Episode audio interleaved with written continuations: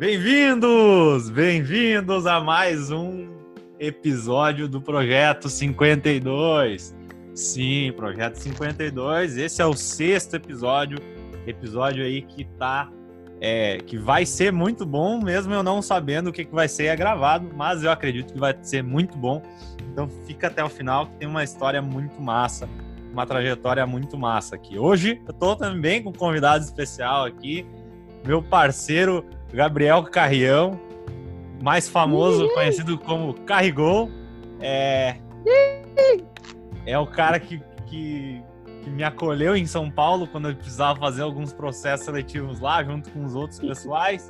Fiquei na casa deles algum tempo, já fomos parceiros lá em Santa Maria é, é, de trabalho, né? E aí tá em Moçambique. Esse cara tá em Moçambique desenvolvendo um monte de coisa legal que ele vai contar para vocês daqui a pouco. Mas primeiro eu quero que tu se apresente aí, fale um pouquinho de ti, da onde tu veio, que idade tu tem, é, o que que tu se define, enfim, todas essas coisas aí que a gente é, que eu, eu já sei, mas o resto do pessoal não sabe. Uhum. É, bom, primeiro, obrigado aí pelo convite, Brand. É uma honra estar sendo entrevistado pela Vossa Excelência. uh, bom, meu nome é Gabriel também, Gabriel Carrião. Tenho, vou fazer 27 anos agora em junho. Espero que eu possa comemorar aí com a família depois de passar por esse transtorno aí do, desse vírus. Só está atrapalhando a nossa vida, mas pelo menos agora está saindo um podcast. Né? Tem coisas boas saindo daí também. E de formação, sou engenheiro civil, sou filho de pai militar e mãe advogada. Minha paixão é desenvolvimento social, gosto muito de trabalhar com esporte, educação. E por isso estou aqui hoje em Moçambique. Uh, sou cofundador de uma ONG chamada Luante Surf. E hoje trabalho uh, com crianças adolescentes, né, de 12 a 18 anos, e basicamente a gente proporciona uma educação de melhor qualidade para eles.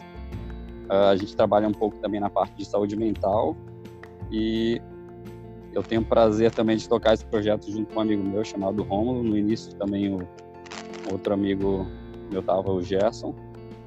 E é isso aí. Acho que é um resuminho bom. Show de bola. Cara, é... primeiro, como que tu chegou aí como que tu conheceu Moçambique? Por que que tu tá em Moçambique? Cara, isso aí é, é muito louco entender que tu tá no Brasil, tu já tá num, Brasil, num país que, é, querendo ou não, não é desenvolvido, que nem a Europa, Estados Unidos, enfim. E aí tu vai para um país que ainda tá um pouquinho menos desenvolvido que o Brasil, né? Mas o que, que te levou aí para aí? O que que, que, como que tu parou aí, né? Uhum. É, essa pergunta muitas pessoas fazem e já tenho meio que uma historinha montada na cabeça. Mas é basicamente, Brand, foi em 2017, início de 2017. Eu e o Gerson a gente veio para cá a convite de um de um amigo nosso que morou em Moçambique durante seis meses, o André Nakayema, também se formou em engenharia mecânica aí na, na Federal de Santa Maria e, e eles nos chamou para ajudar num projeto de água potável, distribuição de água potável. Ele precisava de conhecimento técnico na, na área civil, engenharia civil, e a gente aceitou o convite, era para passar 40 dias só é, trabalhando voluntariamente. Na época a gente não tinha grana, não tinha nada, ele fez o convite em dezembro, já era para viajar em janeiro. A gente, caraca, como é que vai fazer? A gente não tem dinheiro para comprar passagem, não tem nada. E a gente começou a pedir ajuda de familiar, de parente. A gente foi nas empresas de Santa Maria também conseguir apoio e doações. No final das contas deu tudo certo. Chegamos em Moçambique e passamos por algumas cidades entregando as doações e na cidade que a gente ficou, que era na região de Dondo, a gente pôde inaugurar dois poços artesianos, né? E em duas comunidades carentes. E foi bem, digamos assim, chocante, transformador para a gente, né, para nossas vidas, um divisor de águas mesmo. Porque a cada inauguração o pessoal fazia festa, como se fosse, sei lá, um aniversário, uma super festa, casamento, para acesso a uma coisa que a gente vai em casa, abre a torneira e já tem, né, que é água potável. Então aquilo realmente nos impactou bastante. E até no dia eles não tinham dinheiro para agradecer, aí eles nos deram um cabrito e duas galinhas vivas como forma de agradecimento. e, e que, na que... caçamba do carro junto com o Gerson. O que, que, que fizeram com isso? aí a gente doou para a família, né, da, dos moçambicanos que a gente estava apoiando. E aí provavelmente virou um churrasquinho depois. Massa, cara. É, mas é, é isso aí. A gente, no último dia, o, o moçambicano, o líder do projeto esse da, água potável, o Ercílio, né? ele falou que, poxa, muito legal a ajuda de vocês aqui. Uh, gostei muito da presença de vocês, o apoio. Mas agora que vocês conhecem a nossa realidade, o que, que vocês vão fazer daqui para frente? E aí isso aí ficou martelando na nossa cabeça. Quando a gente voltou para o Brasil, a gente pensou, cara, a gente tem que voltar aqui um dia, continuar, fazer um projeto novo, alguma coisa, que é isso que a gente ama fazer. Uh, a gente viu que com pouco conhecimento a gente ajuda pra caraca. Vezes a gente, eu pelo menos achava que não era capaz de fazer nada, mas o pouquinho que a gente já sabe já faz uma mega diferença aqui para a vida de muitos. Então, em 2019, decidimos voltar e é por isso que estamos aqui em Moçambique agora. Tá, é, cara, tu consegue me dizer ou dizer pra gente aí como que é a situação do país em si? É, tem muita gente na miséria, tem muita pobreza, é, como é, porque o que acontece? Eu, como nunca fui para aí, é, tenho uma visão de, de filme, na real, né, cara? De filme uhum. que é, a galera toda é muito pobre, que não tem, sei lá, talvez até comida, sei lá.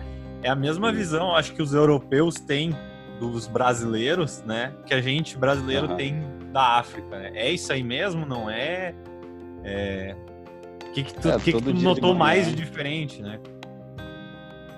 Todo dia de manhã a gente aposta corrida com leões né? na savana. Aí de tarde a gente toma um café com as zebras. De noite eu... Mas é super normal essa visão. Eu tinha essa visão também, que é o que infelizmente a mídia mostra, né? Mostra só o lado ruim. Mas Moçambique, especificamente, né? A África é um, é um continente gigante, né? São 54 países mas Moçambique ele está entre os 10 países mais pobres do mundo e aqui tem riqueza sim, tipo, tem cidade grande, a capital é como se fosse, digamos, Porto Alegre e, e tem muita pobreza. O problema daqui tu não vê muita gente de classe média, né? Ou é o extremo rico ou é o extremo pobre. Uh, o país, o governo aqui disse eles se dizem democráticos, né? Mas o Estado domina tudo e tem muita corrupção. Ou seja, o que era para ir para o povo acaba não indo. Tem muito político rico que ajuda familiares e alguns empresários. E a maioria da população vive na extrema pobreza. Então aqui, digamos que tu vê muita gente que vive abaixo de 2 dólares por dia, né? É o que é utilizado para definir quem vive na, na extrema pobreza. Exemplo, uma da, das crianças do projeto vive só com a mãe e mais, e mais três irmãos. E a renda mensal da família toda ali é uns 100 reais por mês, oh, 100 reais por mês, exato. 100 reais, 150 reais por mês. E aí eles têm que se virar com esse dinheiro para fazer comida, para pagar a escola, tem, tem escola tem que pagar material. Então, tem muita pobreza aqui, mas também tem muita riqueza. São os dois Nossa. extremos. Cara, é...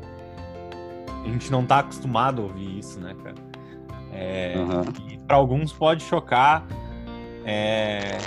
Mas é a realidade, né, cara? Quando tu aceita a realidade, acho que tu começa a evoluir e tu começa a tentar tirar isso da reali é, daquela realidade, né? E muito massa que tu foi para aí, é, de peito aberto, fazer isso aí. É, mas voltando à tua história, então tu voltou, eu lembro que tu estava na faculdade ainda, foi, foi numas férias de faculdade que tu foi para aí. Tu voltou, Isso. acabou a faculdade e foi para São Paulo antes de chegar aí, né? Exato.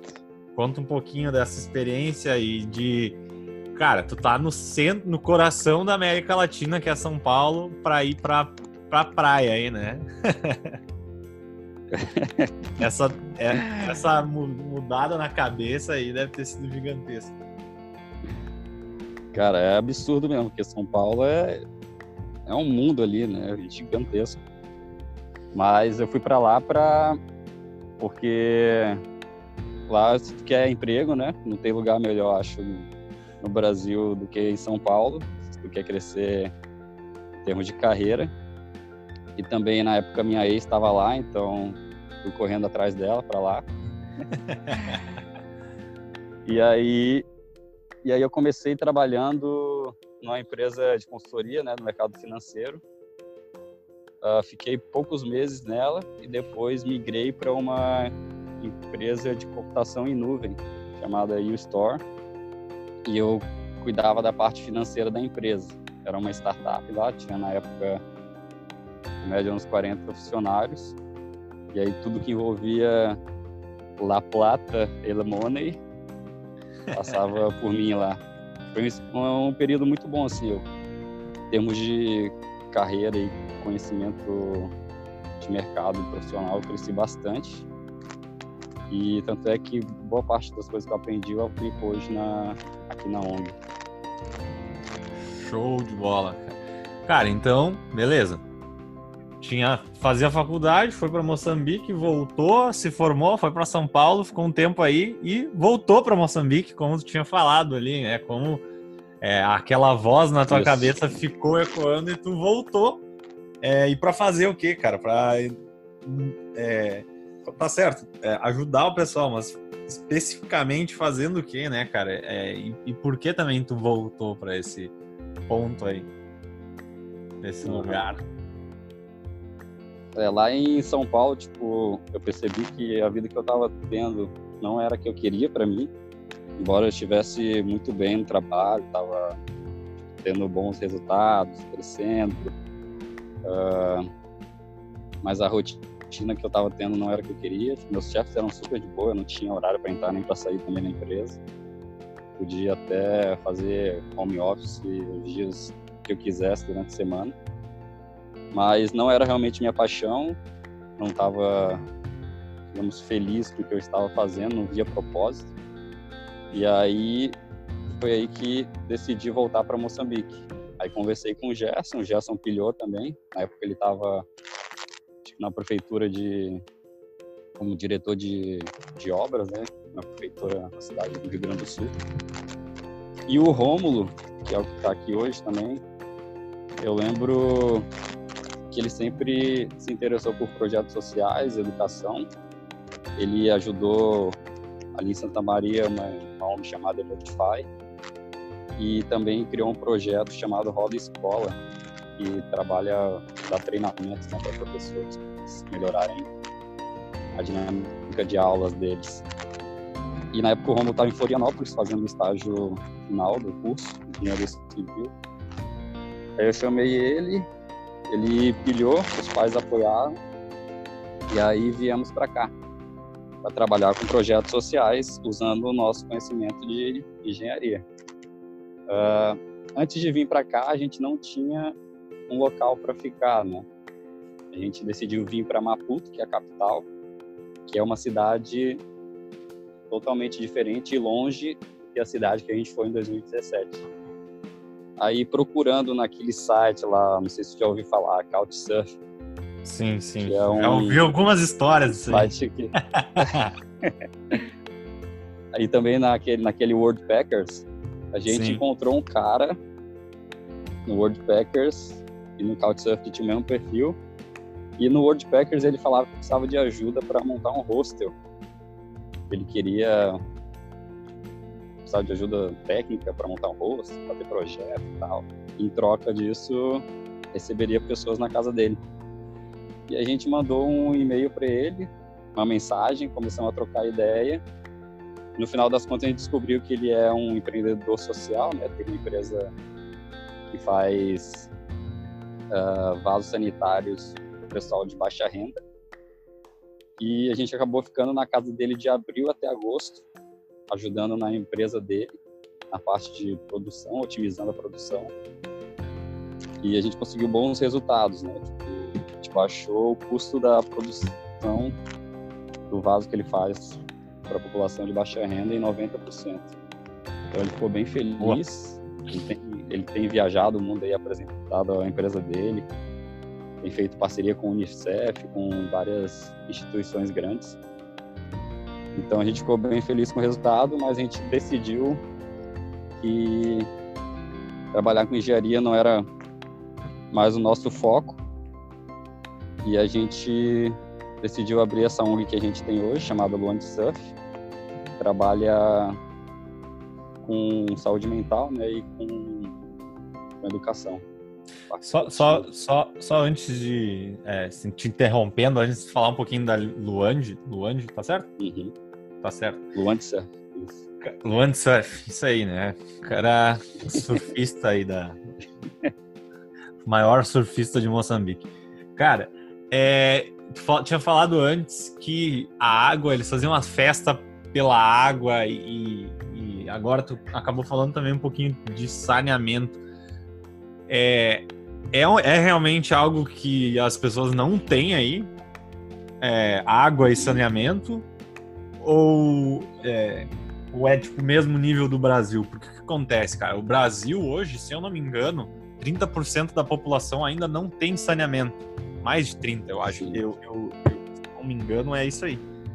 É, tu tem algum número disso aí? Ou é, tem algum dado, alguma experiência que tu teve aí que a galera tipo, realmente não tem isso e tem que caminhar, tem que procurar em outros lugares? Como é que funciona essa situação? Como é que é essa situação aí?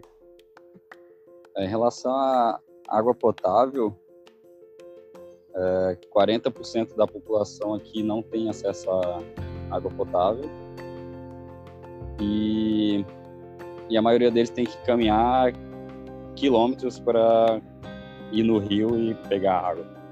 Então é bem precário. Em relação ao saneamento básico, é em torno de 52%, 55% que não tem acesso ao saneamento básico e, se eu não me engano, é 20 a 30% ainda defeca a céu aberto. Né? eu esqueci o nome, tem um nome específico para isso, eu esqueci agora. Então, é uma situação bem complicada e que é o que acaba também trazendo doenças, né? por isso que muita gente acaba morrendo por doenças, digamos, tipo, são não são tão perigosos para a gente, mas aqui por eles não terem acesso a um bom sistema de saúde e a um bom saneamento básico, acaba morrendo por doenças que parecem banais para a gente, mas para eles são fatais. Cara, é, é, na verdade, se tu vai analisar o como um todo, né, velho? Quantas pessoas não passam isso no mundo, né? E, é e, e, aqui a gente acaba, cara, a gente não vê isso. Tá todo mundo bem, tá todo mundo tranquilo. É, nosso maior problema agora é o coronavírus e, e já tá todo mundo uhum. bem, bem louco, bem é, transtornado, ansioso. Imagina se, se não tivesse esse, esse saneamento, né, cara? Imagina o que, que não seria é, se não tivesse essas coisas que são básicas pra gente. Às vezes a gente acaba é, não dando valor, não dando tanto valor quanto, quanto merece, porque realmente são básicas. É, todo mundo no mundo devia ter, né? Mas é, infelizmente essa aí não é a realidade de muitos. É, e, e, tu consegue vivenciar e tu consegue experimentar e sentir muito mais do que a gente aqui, né? Muito massa, muito massa poder falar disso. Mas aí, cara, conta um pouco aí do teu projeto, como que começou também. É, surfando dia e noite, noite e dia. É de madrugada, dormindo, acordado. Conta um pouco mais aí. Uh, o projeto, o nome é Luand Surf, né? Como eu falei antes. O Luand vem do, do idioma local aqui, Xangana, né? E significa oceano. Então seria traduzindo oceano surf. Uh, e a gente se inspirou para começar o projeto numa, numa ONG da África do Sul, que se chama Waves for Change. E eles trabalham com a teoria do, da surf terapia, né, que eles chamam. Que, que é basicamente estudar apoio e suporte proporcionar um lugar seguro para que crianças que vivem em situação de risco possam ter melhores condições de vida. E aí a gente, quando a gente morava em Maputo, em, em julho do ano passado, a gente pensou, pô, cara, vamos fazer algo parecido. A, a gente explora essa parte do, do surf, né, como esporte, como terapia para a saúde mental da, dos adolescentes, que muitos passam por, por eles chamam aqui em inglês é, PT, PTSD, né? Uh, pós pós stress pós stress treatment disease, que é tipo as doenças pós-traumáticas.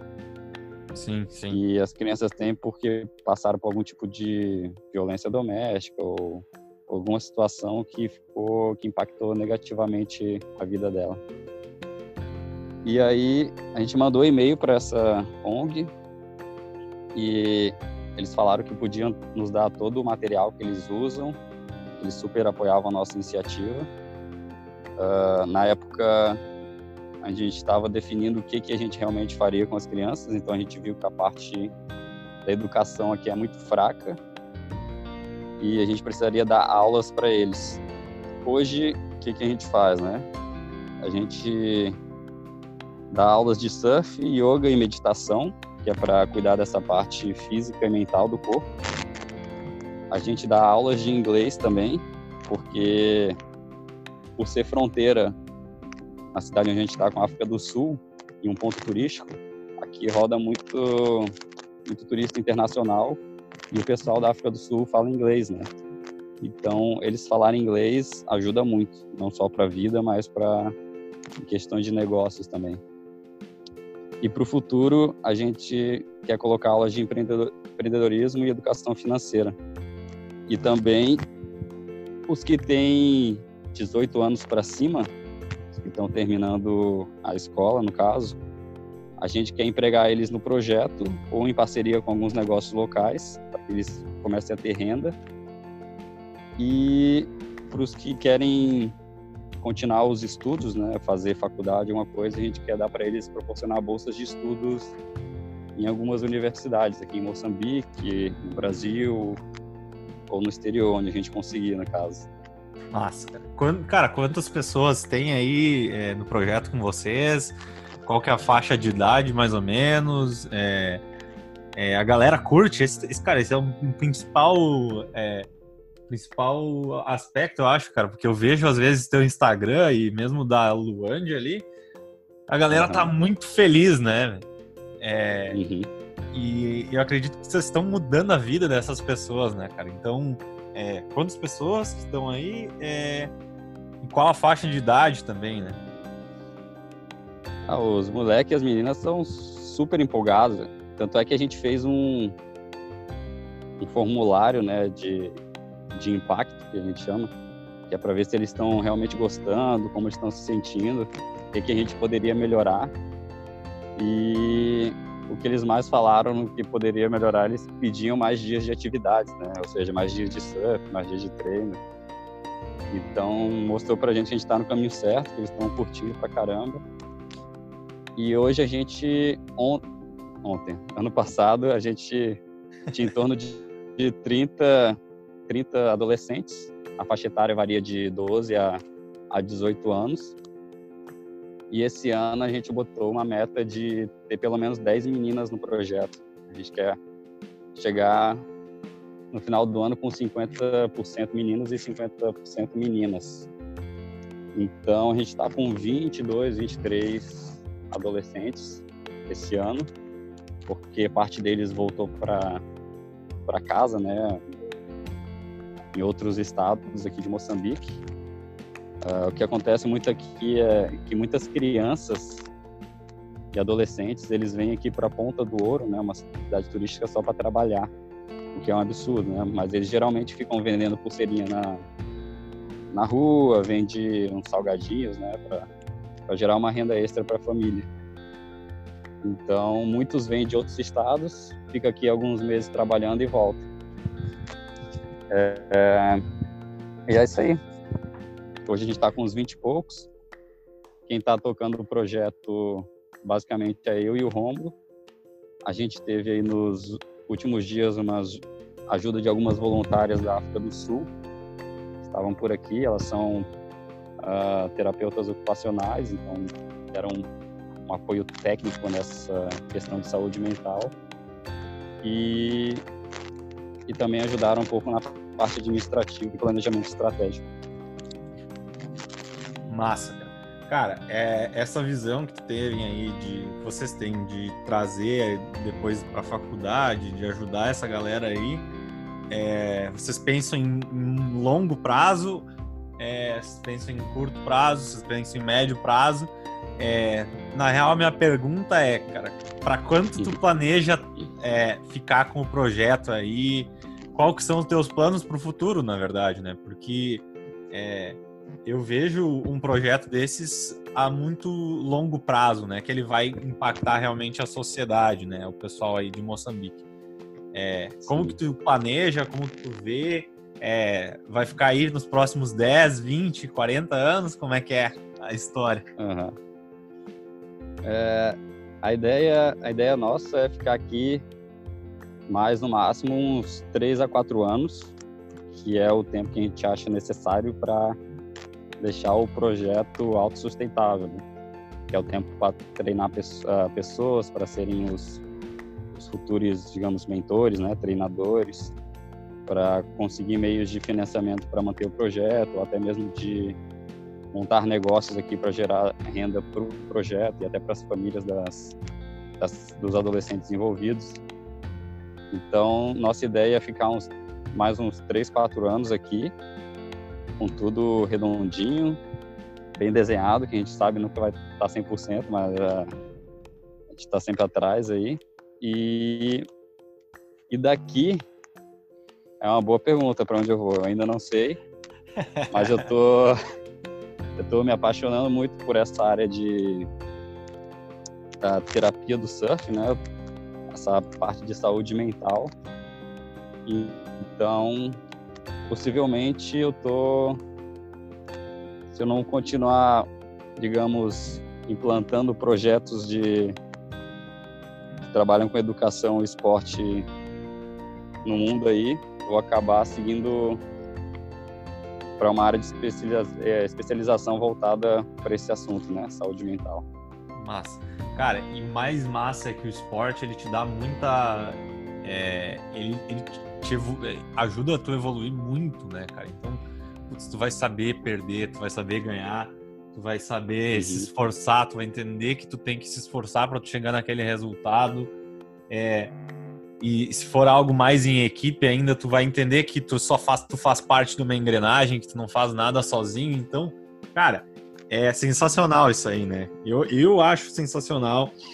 É, acho muito massa tu ter dado esse peitaço aí e falado azar, eu vou ir para aí, vou fazer esse projeto e se der certo. e salvamos. E, exatamente. É, e não é nem se der certo, né, cara? Vai dar certo, acredito muito que vai dar certo. É, acho que vocês estão no caminho certo para conseguir, cara, atingir todo, todo mundo aí e ser um exemplo para essa galera, né, cara? querendo ou não, aqui no Brasil a gente também tem muita gente nessa mesma situação que, que essas pessoas estão passando aí, né? Essas crianças estão passando aí. É, é e, e, é muito massa tu poder fazer isso, algo, fazer algo especificamente para elas, né, cara? Para mudar uma vida. Lá na frente tu vai entender, tu vai olhar para trás, né?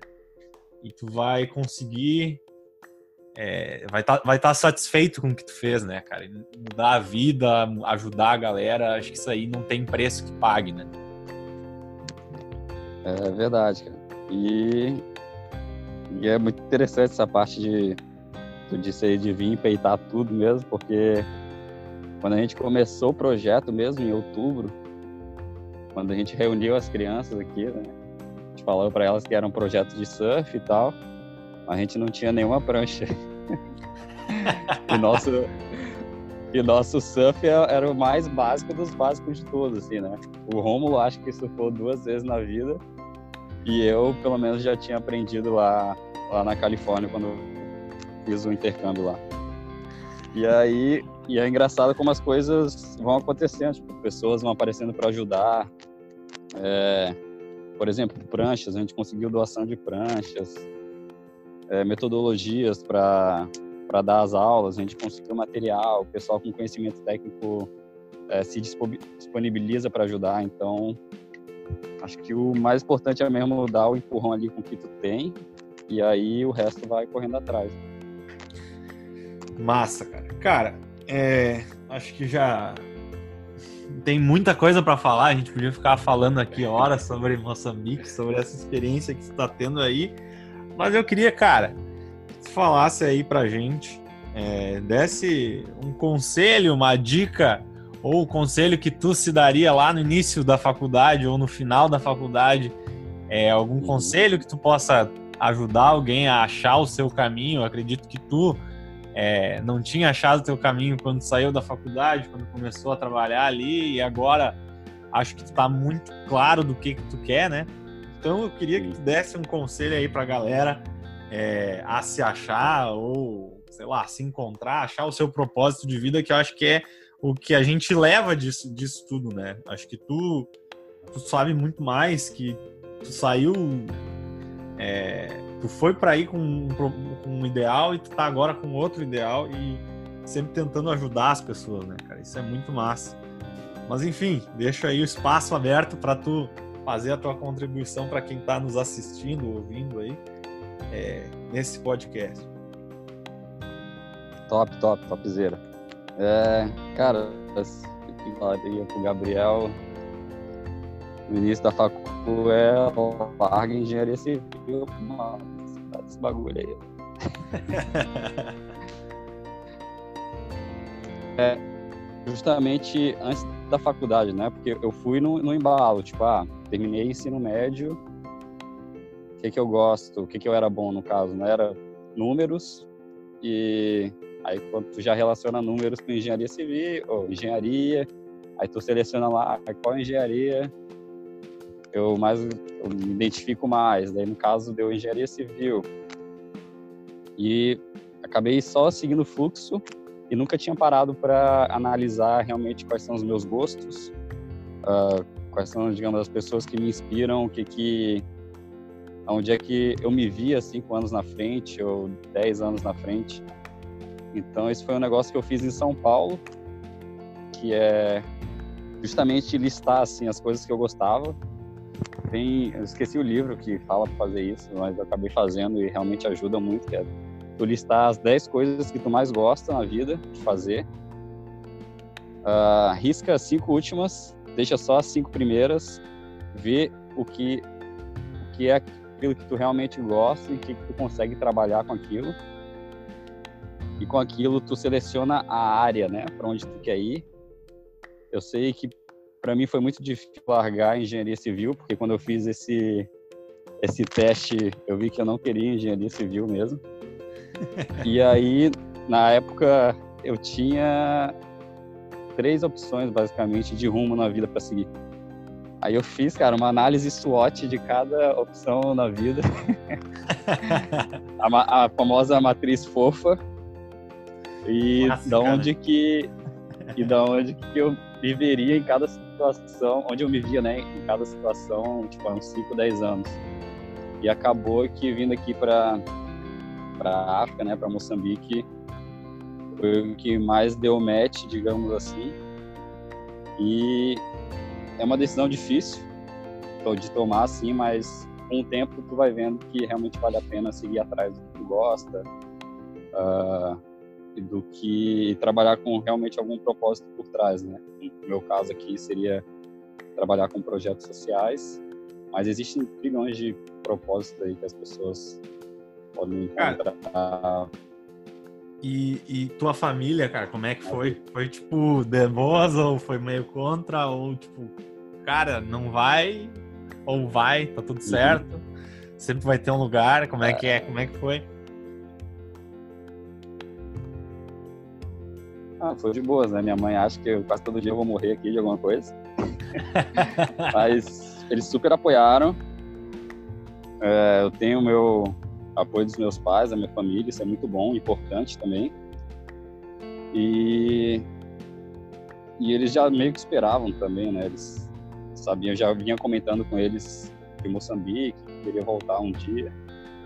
Então eles super apoiaram. Meu pai até teve aqui início do ano, foi, foi um período bom para ele conhecer o projeto, para realmente conhecer a realidade de Moçambique também. E, e é isso aí, minhas irmãs também apoiam amigos apoiam. Aí fica mais fácil, né, cara? Aí facilita bastante. Cara, só, só, só para fechar também, né? Eu gosto de uma frase, acabei ouvindo esses dias, né? Mas é, esse é o terceiro podcast que eu faço com alguém que se formou na faculdade e que não atua na área, sabe? E uhum. Isso tá tudo certo, cara, porque tua formação não vai determinar o teu destino final, não vai mudar em nada, não vai mudar muita coisa é, lá, no, lá no fim, né, cara? Não, não quer dizer que se formou em alguma coisa tu vai gostar daquilo ou tu não. É, e tu vai ficar preso aquilo, né? É exatamente essa, essa acho que é o, é, é o ensinamento final aí do nosso bate-papo cara, Exato. que eu queria dizer, pelo menos, né? Essa história do Caião é sensacional e acho que, acho que vai inspirar alguém que é, ouvir esse podcast e, e, sei lá, dar um outro rumo na vida, pode ser também, né? Ou pode acabar em Moçambique. E, cara, como último momento aí, eu queria perguntar para ti é, onde as pessoas podem te encontrar, o que que tu precisa de ajuda, se tu precisa, se não precisa de ajuda, como faz para ajudar aí esse teu projeto. É, conta um uhum. pouco aí, fala onde achar no Instagram, enfim, essas coisas aí. Bom, se quiser me encontrar, é só dar um pulinho aqui em Moçambique, bate e volta aí do Brasil, rapidão. Troca um papo aí. Uh, eu tô no Instagram, tem minha, meu perfil pessoal lá, gabriel.carrião. Também tem o do Luan de Surf, se se seguirem lá, a gente também responde. Basicamente sou eu e o Romulo respondendo por lá. E, e o WhatsApp também, se precisarem do meu número, manda mensagem aqui no Instagram, que eu mando o WhatsApp, tranquilão. E é isso aí. É isso aí. Cara, então tá, quero te agradecer aí por esse, esse relato. Acho que, cara, daqui a um, dois, três anos, cinco anos, a gente tem que fazer algo é, para fazer um recap, né, para entender da onde, da onde tu foi, para onde tu chegou. Acho que é extremamente importante. Quero te agradecer por ter dedicado esse teu tempo aí na tua vida corrida aí, entre surfar de manhã, de tarde e de noite. Complicado, né? Tem que marcar uma entrevista conforme a maré aqui. então tá, cara. É, esse foi mais um episódio aí do Projeto 52. Valeu, valeu, Brant.